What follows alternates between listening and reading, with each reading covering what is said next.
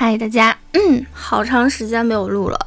上一次录应该是我在阳之前录的，呃，录完之后没多久我就阳了，然后，嗯，还经历了一波要照顾家里老人的这个、这个、这个很漫长的阶段。其实现在还在进行中。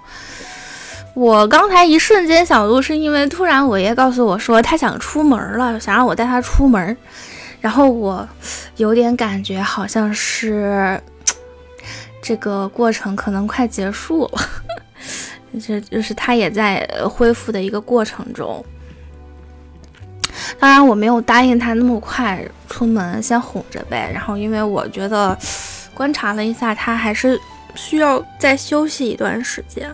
而且，他这次还想出个远门，不是说出这个呃出去旅行，是因为他你中间就算是有车，他也要走。对吧？也要走路的，所以就是我们觉得两步路可能对于一个刚嗯新冠刚在恢复期的一个老年人来说是有一点有一点嗯 有一点难度的，所以嗯，但是就是他这么一个想法让我觉得好像是。可以记录一下嘛？就是之前的这段，我之前那么长时间没录，也是因为我确实很忙，然后没有时间，嗯，说什么好像也没有什么好说的，可能要说的又太多，是这种。所以呢，我觉得今天就是一个就是一个好机会吧，然后就稍微聊一下。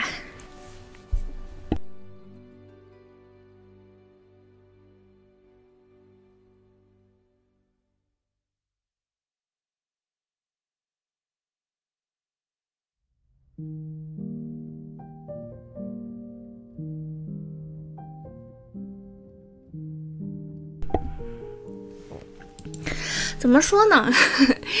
因为我我就是这段时间我自己阳大概就是一两周吧，一周之后差不多就阴了，然后转阴了，然后大概又过了一周，差不多就是嗯算是康复了吧，就是那些症状可能都慢慢消退了，就相对来说，我感觉我跟身边的人对比来讲就还行，就是一个平均的一个水平，也不算快也不算慢吧，然后。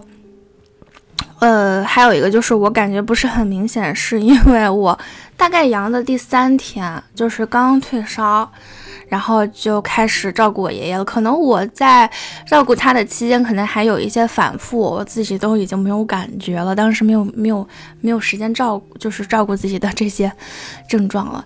然后，嗯，我觉得照顾老人确实也是需要很多耐心。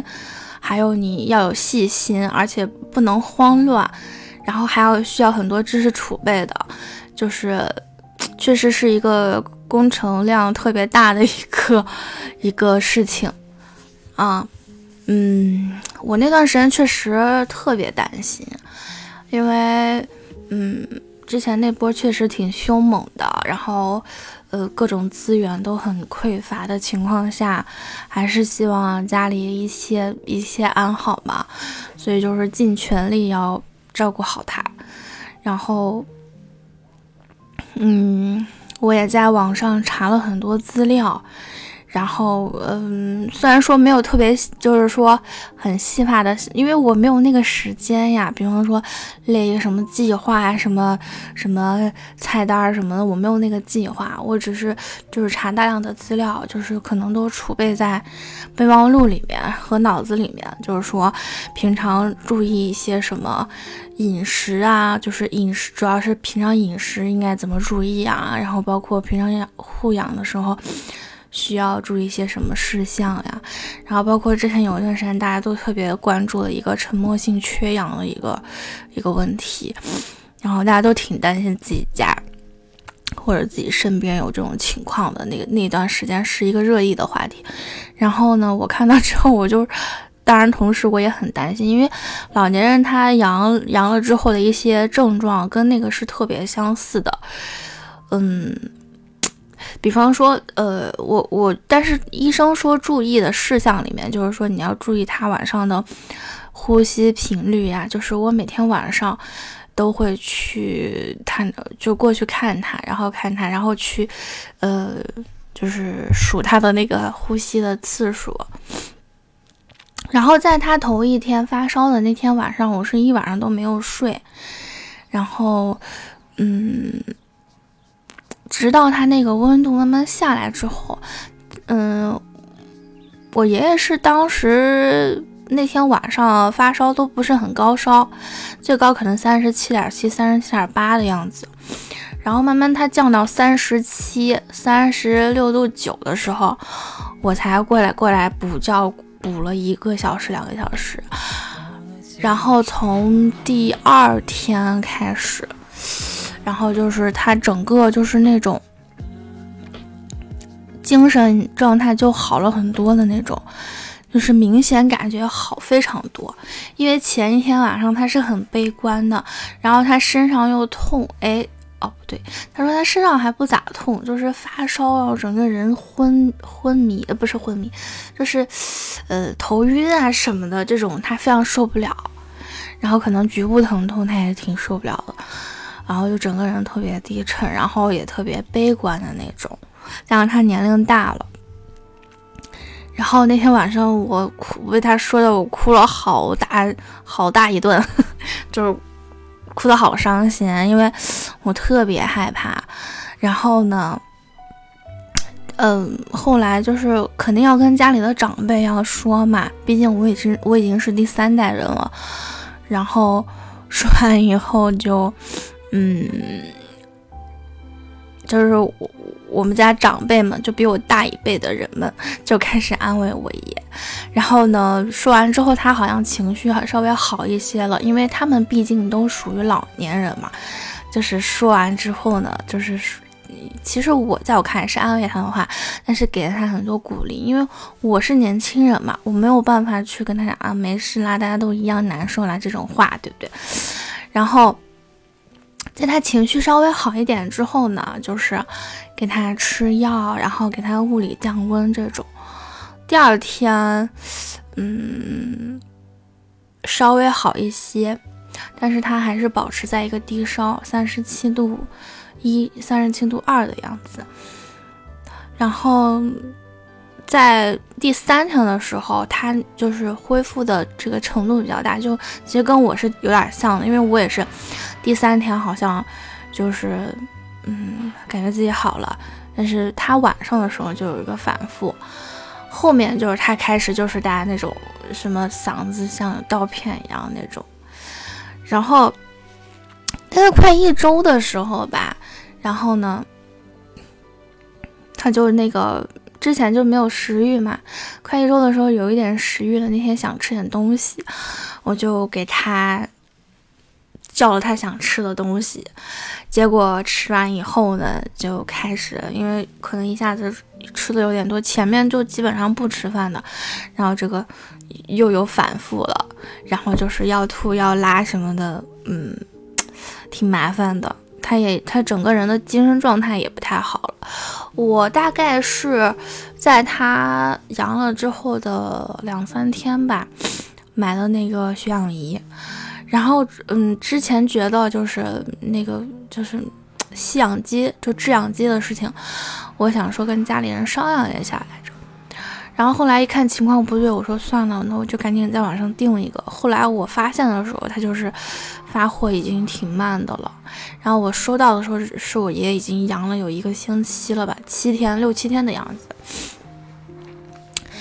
但是还好收到的比较及时。我我爷爷我记得很清楚，在那个制氧机没有到货之前，我们是用那种便携式的吸氧罐，那个。按出来的氧气是特别特别少的，这我是在他血氧特别低，就是九十九十一的时候，我就会给他按那个，嗯，血氧，嗯，那个制氧，呃，不不不，那个呃氧气罐，然后呃非常不够用嘛，但还好，就是制氧机也到家了，我记得当时我记得很清楚，就是。嗯，给他吸氧，就是中午到的嘛，下午吸氧，因为他当时那时候挺严重的，有时候低的时候就都八九十，呃，就是八十九这种。然后呢，我就给它吸氧，就是量，也就是那个氧气的那个流量是是比较大的，因为它我觉得它那会儿应该是严重缺氧。然后就是吸氧的时间也会比较长，然后后面就是前面几个小时一两个小时给它吸的量比较大，流量大一些，流量调小了之后，让它吸氧的时间放长一些。然后我记得当时中午到下午吸，然后晚上我就没让它停，它躺着我就给它把那个管子拉过去，把机子就是拖过去，拖到卧室去。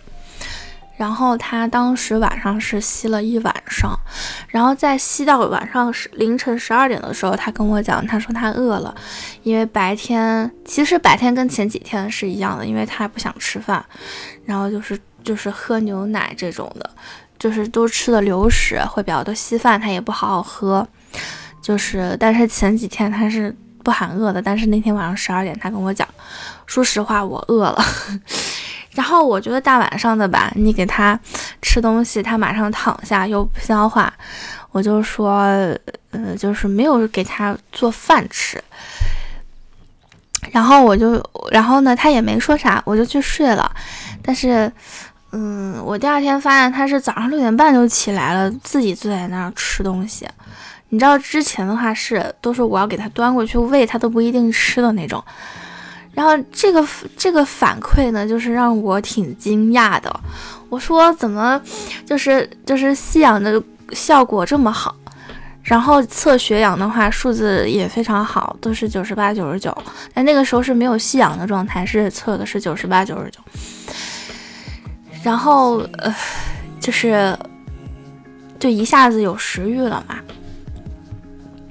但是不是说马马上就恢复的这种，每天在持续吸氧的情况下，他还是会有那种精神不振的这个状况，然后有想睡觉、嗜睡呀、乏困的这些还是缓解不了的。但是血氧的话，就就是会使就血氧血氧的这个浓度饱和度就上去了。但是其实说实话，直到今天为止，他那个血氧都没有说是达到之前的一个。嗯，可能之前血氧估计也不高，但是嗯，他这个这状态还是没有达到以前的。这睡醒起来，他还是在九十三左右。嗯，要我说，我觉得都不不是很高，然后还是处于一个嗯挺危险的这个时间。然后，然后说到这里的话，我现在就有一个 想法，我就说他想出门，这个我还是觉得嗯。每天跟我爸妈也说一下吧，劝劝他还是先不要出去，因为，嗯，在他这几天精神也不太，还是有嗜睡的情况，然后包括血氧也不是很高的情况下，呃，如果带他出去，我觉得挺危险的，因为这个，呃，便携的氧气罐我用完之后，我真的是觉得，嗯，没什么用的。如果说是就是病人在很急需缺氧的情况下，病人用起来是不行的。就是说，如果说你带它出去，它需要吸氧的话，它这个制氧机没有办法带出去，因为它不是便携的嘛，所以就比较麻烦啊。反正就是挺长的一个一个过程吧，有一些细节我我就不多讲了。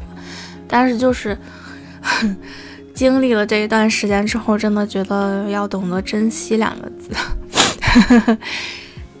嗯，确实。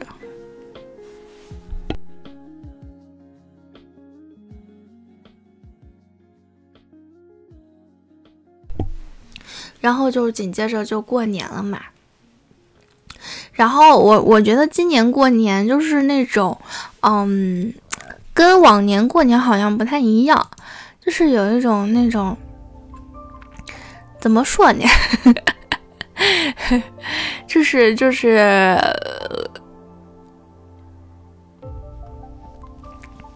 好像就是那种特别热闹。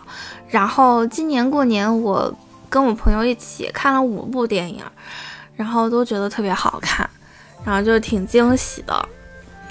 嗯，反正说实话，我是觉得今年的贺岁档真的都不错。然后，嗯，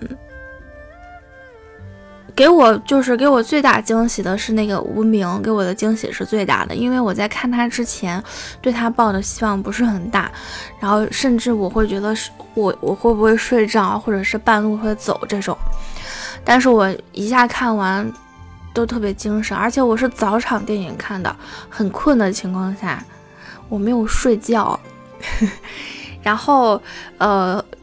给我的感觉就是那种画面特别美，每一帧都能当海报的那种程度。然后故事性我觉得挺完整的，可能是我对故事要求不高吧。我不知道为什么有些人能说出来那么多长篇大论的说它不好的毛病，能说一千个一万个。然后它的话题性挺强的，评论的人数也很多。嗯，就是为什么我会看之前会那么害怕它不好看的原因。但是我真的觉得挺好看的，对吧？然后现在我也觉得，就是，呃，不管是电视、电影作品，还是文学作品，啊，其实就是你每个人都品味都不同，有时候你不同不用去太在意别人的这这个看法，因为很多东西你真的是你只要觉得好就好了，你为什么非要让大家都觉得跟跟你一样觉得它好呢？对吧？就每个人的想法不同，观念不同，没有必要去硬去掰扯别人，让让别人跟你一样的想法，对吧？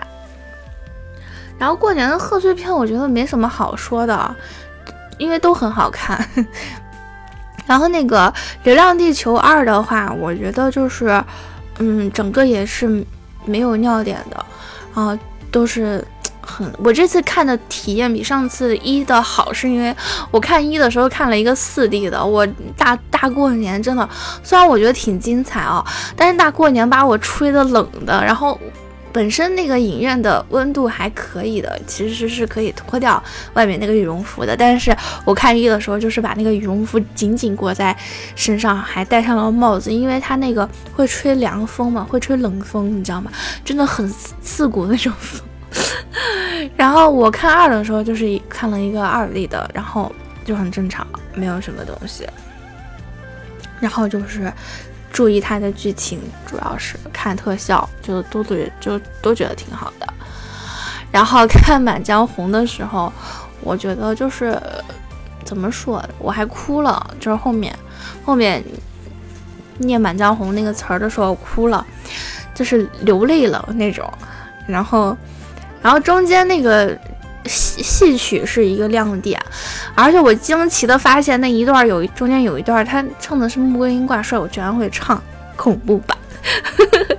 然后那个呃深海，深海这个我给我就是说嗯惊喜不是很大，因为我先前铺垫太多了，看了好多预告片呀，嗯制作的那个记录啊什么的。所以说它画面什么给我惊喜是不多，因为我提前已经知道是这样子的一个东西了。然后，呃，但是呢，我觉得给我的惊喜不是说画面、故事的问题，是最后面。最后面就是可能我共情性比较好吧，然后就是泪腺比较发达，我我真的不夸张，我后面哭的是那种，就是看完之后哭的是那种抽泣的那种哭，就是 这种，就是呃 这种，就是呃，就是哭的不能自已的那种。给我震惊到的是这个，就是就没想到看到后面的时候我会这样哭。呃，其他就没有什么啦。就是它剧情的话，我觉得剧情其实挺简单的。然后，嗯，画面我刚才说了，画面我因为我之前已经想到了，都看到了，知道是什么样一个构成。然后还看了什么呀？我现在说了四个，对吧？还有一个交换人交换人生，其实我感觉挺那个，挺好看的，很适合跟家里人过年一起看。然后导演我去查了，导演很年轻，跟我也没差几岁，是不是暴露年龄？嗯，当然他跟我差是差着的啊，是差着的，但是确实挺年轻的。嗯，片子的一些创意啊，然后什么的，我觉得挺好的。我们也不能对他要求太高，他因为他还是有成长空间的。但是作为一个呃过年合家欢电影来说，是很合适的，我觉得很好看啊。然后里面的那个雷佳音是男一是吧？然后男二号是一个年轻的演员。然后呢，他跟我呃 B 站知道的一个游戏主播特别像，长得特别像。然后我就一直跳戏，但是挺可爱的啊。嗯，好像也没什么了。我最近晚上多了一件事儿。我之前的话，其实，嗯，不太注意看直播。我我 B 站还是我一直关注的一个，我唯一一直关注的一个游戏主播，就是叫老骚豆腐。我不知道听我节目的人有没有也是老骚豆腐粉丝的。然后，嗯。怎么说呢？然后我我最近是比较，可能他的粉丝有涨吧。然后我我是比较困惑的弹幕环境的。我一我一直很想在 B 站发一个文章写一写，但是我觉得也没什么必要去浪费那个时间敲字。但是我既然今天在这儿聊了，毕竟说话比敲字儿轻松嘛，我就说两句吧。因为可能在这边也不太有人知道吧，或者是有人知道，但是我觉得他还没有到那种五六百万的那种大主播的程度吧。没事，我也没有说他坏话嘛，我就是就事论事，因为他我也依然还是他的粉丝，还没有脱粉。只是我觉得老骚豆腐的弹幕环境确实，嗯，怎么说呢？他现在有一个，他现在也有点反省了，可能是有一些。嗯，粉丝跟他私信聊了这个事情了，我觉得是，因为他之前有一段时间那个弹幕环境特别差，就是，呃，比方说，因为他们要玩一个叫鹅鸭杀的一个，呃，谈话谈话游戏，我觉得是啊，然后呢，就跟狼狼人杀一样，就是大家要盘逻辑，对吧？然后但是他玩的，我们。既然是你的粉丝，肯定认认可你的一些东西的。然后，但是不能，他不能保证说他一起玩的那所有的人你们都喜欢，这个我能理解的。但是我觉得就是说。他想维护弹幕环境，我也能理解，但是我真的是觉得弹幕环境不好，能吵起来，原因还是因为有一部分人，就别人还没有说什么，就比方说别人说了很客观的一件事，然后他们就说你闭嘴，你不要说，那是主播的朋友，轮不上你说，就你知道吗？有了这样的话之后，才会有一来一回的这种吵架。然后我觉得对于主播来说，你就不能助长这个风气，然后呢？他作为主播，他又说好，你闭嘴，你不要说，都是一起玩的朋友，你至于吗？啊，这个火就越来越大，你知道吗？最后就压不住，就好几次都出现过这个情况，然后，呃。但是可能过了几天，我发现，嗯，他有一个想法，他说我之后就是不跟弹幕对话了，因为他跟弹幕对话引会引战，他自己也会吵架，然后，然后现在就是说跟弹幕对话超过三十秒，他会做俯卧撑。我觉得这是一个好办法。那我觉得怎么说呢？就是你不能说，呃，就是特别硬气，你让人家闭嘴，不去聊你，就是跟你一起玩的人，对吧？就是你可以。怎么说呢？就是你可以，就是比较客观的讲一下，因为我也去逛了别的主播的直播间，呃，就是不是说是大家都，嗯，大家都会让粉丝闭嘴，你知道吗？我也了解，其实老骚豆腐本身就不是那种特别宠粉的那种主播，然后呢，他，嗯，他说话还是比较客观的，就是。怎么说呢？他不会说因为你是我的老板，然后我就怎么样去奉承你这种。然后，嗯，但不知可就是不可否认的是，跟他一起玩的某一些人是真的很 low，你知道吗？我也不明白那些就是那个别就是某一个人吧，我也不说他是谁了，我这也不能去引战。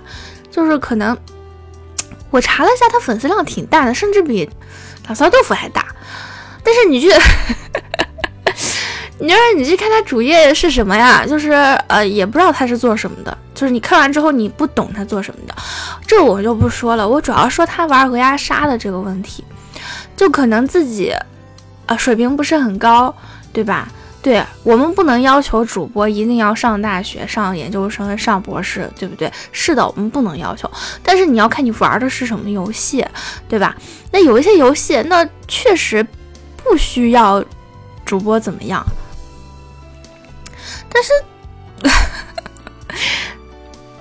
但是有些游戏确实挺需要的，你知道吗？比方说你玩这种盘逻辑的游戏，你没有逻辑性，就就搁那胡玩，那难怪弹幕会有想法呀，对吧？然后呢，之前他直播间就变成，就是豆腐直播间就变成，有的人说他就是他还带了几个女生去，现在 B 站的风气确实。也不是 B 站的风气吧，就是那个男的他会带几个女生一起去玩，然后头衔都是一样的，好像他们组队了一样。然后那几个女生，我只能说我我我我不是非常感冒。就我我觉得你呃做主播的话，你不能说只是呃声音细就好听行，就是他细的话不是说这种鞋，它是那种夹出来的声音，你知道吧？一听就是夹出来的。然后呢，你听着也别扭，他说着也难受。夹出来的是怎么夹呢？是是这样夹吗？我我夹我就是这样夹，但是我不说，我不知道他是哪种，反正就是感觉你他把那个声音是挤出来的，不是很自然，可能自自己发声的问题，就是发声习惯的问题，但是别人听着很不舒服，就是。当然，每个人喜欢的声音不同，行吧，我们就不说，好吧。其实，嗯，他的声音不好听，好多人都在说，你知道吧？有的人会说可爱捏，但是就是是两极化的。另外一些人就是嗯，好难听。对这个对声音的这个看法，嗯，大家品味也不同，是吧？但是你不可否认，这几个人确实都没有逻辑，然后就乱玩，搁到人就是。人家冲上来，他就他只要带带刀，他就狂杀，他也不管是不不说话，直接就杀，直接动刀。然后然后呢，就是到呃那个开会的时候，盘逻辑又盘不出逻辑，你你认他是个狼，什么逻辑说不出来。有的好人就硬被冲出去了，然后有些狼被冲出去呢，他肯定也不开心呀，对不对？因为你玩狼的话，别人没有逻辑就摁冲你，你能舒服吗？对吧？所以这样子的人，他加入游戏之后呢，那个弹幕环境就特别差。然后呢，主播然后又压住，就让观众闭嘴，不让观众不让观众吐槽，很多人就真的很气。我甚至发现，就是，嗯，那段时间要么就是，嗯，弹幕很多都在吵架，然后他压了之后呢，有些人就走掉了，真的有这情况啊。所以我觉得就是说，他现在可能还好点，但是现在每天晚上也是要吵几波的。就嗯，那几个人没来玩还行，那几个人来玩了之后，就是就是多少都会炒几顿的。然后就是剩下有些人，大家都是熟人嘛，然后那那几个主播也还挺好的，就那嗯。你也难免会有一些人小心眼儿吧？我记得有一个主播，其实哎，其实挺熟的，不算不算什么，嗯，就是那种别人就大家不熟的，对，就对于老套豆腐说，大家还觉得有点熟的，但就那他也小心眼儿了。他有一次，他有一次乱玩儿，然后，然后呢，嗯，这边的粉丝可能也有点 low 吧，这这边的粉丝跑过去，嗯，那个什么，就是质问他，去他直播间质问他了。他的做法是什么呢？他跑过来跟豆腐告状了，然后又搞得这边又在吵架，你知道吗？其他粉丝就说：“哎呀，就对着空气骂，哎呀，你们有的人有意思吗？跑到人家直播间丢人去了，不要带老骚豆腐的牌子，你觉得有意思吗？这样，哎呀，我真的是，我作为老骚豆腐很多年的粉丝，我是，哎，我真的很想吐槽。”但是还好，他现在好多了。他现在直播间就是，他其实少跟弹幕对话是比较好的。我但是我也觉得就是不能零对话，还是有还是得有对话的。然后 就是稍微有一点对话就是行。嗯，然后还有什么呀？我我不想谈工作，其实谈起工作我真的压力好大。唉，就是我现在也在做内心的一个博弈，就是，嗯，我花了一年的时间，其实想明白了一个事情，就是可能我短期内不是短期内，我可能长期都要做自己，呃，擅长但不喜欢的工作，这是一个现实问题，因为我。这一年来，我自己可能也懒吧，我做自媒体，嗯，不怎么成功，不怎么成功，不是不怎么成功，是很失败的。然后也粉丝量、播放量什么都没有上去，然后自己也没有一个呃规划。然后呢，其实是对市场的不了解，我觉得是。我现在对直播就是根本没踏进去，完了之后在。喜马拉雅这边呢，也没有探出一条自属于自己的路，因为喜马拉雅其实是一个比较大的一个平台，我觉得能在其中，呃，叫什么脱颖而出是很难的，我觉得是这样。然后呢，想想在这边赚钱，实现财富自由也是不太容易，很不容易，极其不容易的一件事。然后在认清了这些事情之后呢？我就觉得还是妥协了吧，对现实妥协了。然后，但是去年比较失败的一件事情就是自己其实身心上面没有什么放松，呃，然后也没有特别，就是呃很干净的跟前公司剥离，然后跟前公司的业务剥离，就包括现在还是会受到一些影响，呃，会受到一些骚扰，然后就觉得。这是我比较失败的东西，这些事情也是需要我自己去努力的。然后还有一个我认认得很清的一件事情，就是一个很一份很糟糕的工作，以工作中遇到很糟糕的人，会对你的生活造成很巨大的影响。我到现在，我那天跟我朋友还讲，我到现在我都没有办法去脱离这个阴影。就是我之前觉得没有什么可以忍的，但我现在觉得我之前真的很傻。真的，我之前早早一些脱离这个环境，脱离这个工作，我可能会更快的站起来。我现在也不是说拿这个当借口，真的，我觉得就是一种阴影，时常做梦还会梦到之前我觉得不开心的人和事。然后现在，嗯，我现在是很不得已，真的，我现在陌生电话我是不想接的，就是听到听到就是那个。我特别牛的一个点就在于，前公司业务上面的一些员工，就是他是甲方员工嘛，由于都是卖场销售衣服的女性居多嘛，他们只要喂一声，都不用说你好，喂一声我就能听出来，到底是别的客服呢，还是就是别的找我的人呢，还是他们的员工，我能听出来的。刚开始起初，去年刚开始的时候几个月，我都是非常耐心的跟他们解释的，然后就，但是也也有遇到那种就是还听不懂你说话的人，就是你你说你已经离开前公司了，然后这些业务现在不是由你来做了，需要他找前公司的人去问一下，现在是由谁来做，对吧？就听不懂。他说：“那我要办事，你要找别让我找别人干嘛？”后来渐渐的，我觉得就是，就就是变成一件非常，嗯，就日常会天天接到很多这种电话，然后还要解释，就是一个很大的工作量。我我后来干脆就不接了，因为有那个时间你跟他解释，你可以干很多事情，因为他这个量很大，又不是说一两个。你的电话如果都是一直能打通的情况下，他们都会想试着给你打。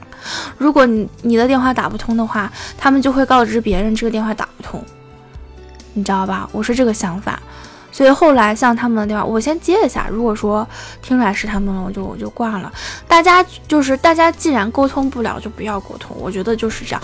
况且我跟他没有任何关系了，我没有这个义务去去解释，去跟他对话。然后有的人甚至说：“那你不在那干了，我咨询你一个问题，你知道吗？就顺口就来，张口就来。我不是免费的咨询问咨询咨询工具呀，对不对？我的时间难道不是金钱吗？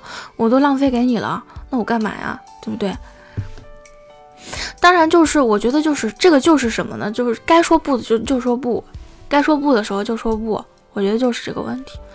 至于之前的人际关系，我觉得我剥离的还可以，我就基本上都剥离了。而且其实在我离职之前也是这么个情况的，就是跟他们也没有过多的接触，只是每天在公司很礼很礼貌的对话这种。然后他们对我也有有一些信息屏蔽，比方说他们有一些东西不想让我知道，就不会不会说；想让知道的，大家每个人都知道，是这样子的。我在观察了一段时间之后，我觉得，嗯，这个人际关系给我感觉好像像也是也是。是挺挺难受的一件事，因为其实本本身没有说想在公司交什么什么挚友呀什么的，但是如果说这个你前期你们是很亲密的关系，然后现在突然变成这样子了，然后也没有任何理由，没有任何缘由了，我也很纳闷啊，对不对？然后我觉得后来我想想，可能跟利益有关吧，可能他们跟老板怎么怎么地了，他们跟对方怎么怎么地了，对吧？我觉得是他们自己的选择，我也没必要去评价。但是我就自己很不愿意在这样的环境里面了，也就是其实我是被变相孤立了，就是这种感觉。嗯，但是我也没有做错什么，然后或者是也没有人告知我我错在哪儿了，对吧？我但是真的回想，就是在明面上面的事情，我没有得罪任何人，反倒是我自己有事儿的时候，他们都躲起来了，是这样子的。所以我就觉得没必要啊！我觉得在，我其实后面我我离职都是一种非常被迫，不就是迫不得已的那种情况下了。我现在很后悔的是我没有提前走，提前离职。我要提前离职的话，可能比现在好很多，确实。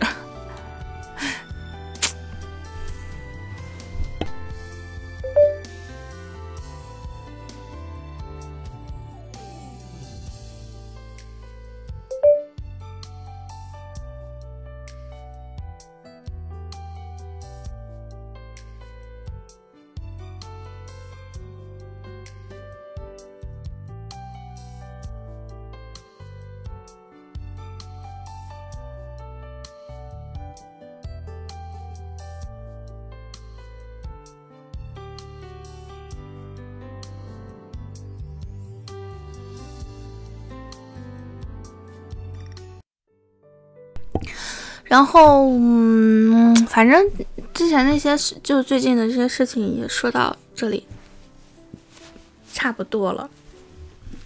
我本身刚才有一个什么要说的，我转眼就忘。啊，对对对，想起来了。其实我现在给我自己这个频道设定的一个范围是什么？时尚生活是吧？然后我我最近还是嗯，购物欲是很低的。然后其实。嗯，但是我闲下来还是会对一些什么，嗯，什么穿搭呀什么的很感兴趣。然后现在不是快春，已经春天了嘛？春天是一个减肥的时间，然后我也不知道有没有人有那种比较好的减肥方法，嗯。然后我觉得，嗯。是时候振作起来了，就是每个人在经历了前面这些事情之后，都要都应该振作起来了。现在很多人可能，嗯，大家可能节奏不一样吧。我我看有的人可能在经历过这这次，呃，这波疫情之后，有的人就是年后拿完，呃，年终奖就要离开公司了。确实，我身我身边不下十个人都是这么想的，因为其实通过大事情，你能看出来公司，呃，是否人性化，然后对你的态度都能看出来。啊，我例外，因为我是在这之前就看出来，所以，嗯，可能很多人都要经历一个重新开始的一个阶段。我觉得，嗯，不论如何，大家都加油。然后尽量做自己喜欢的事情，很多事情也需要克制啊。就说到这里吧，今天的时长有点长，祝大家做个好梦，晚安。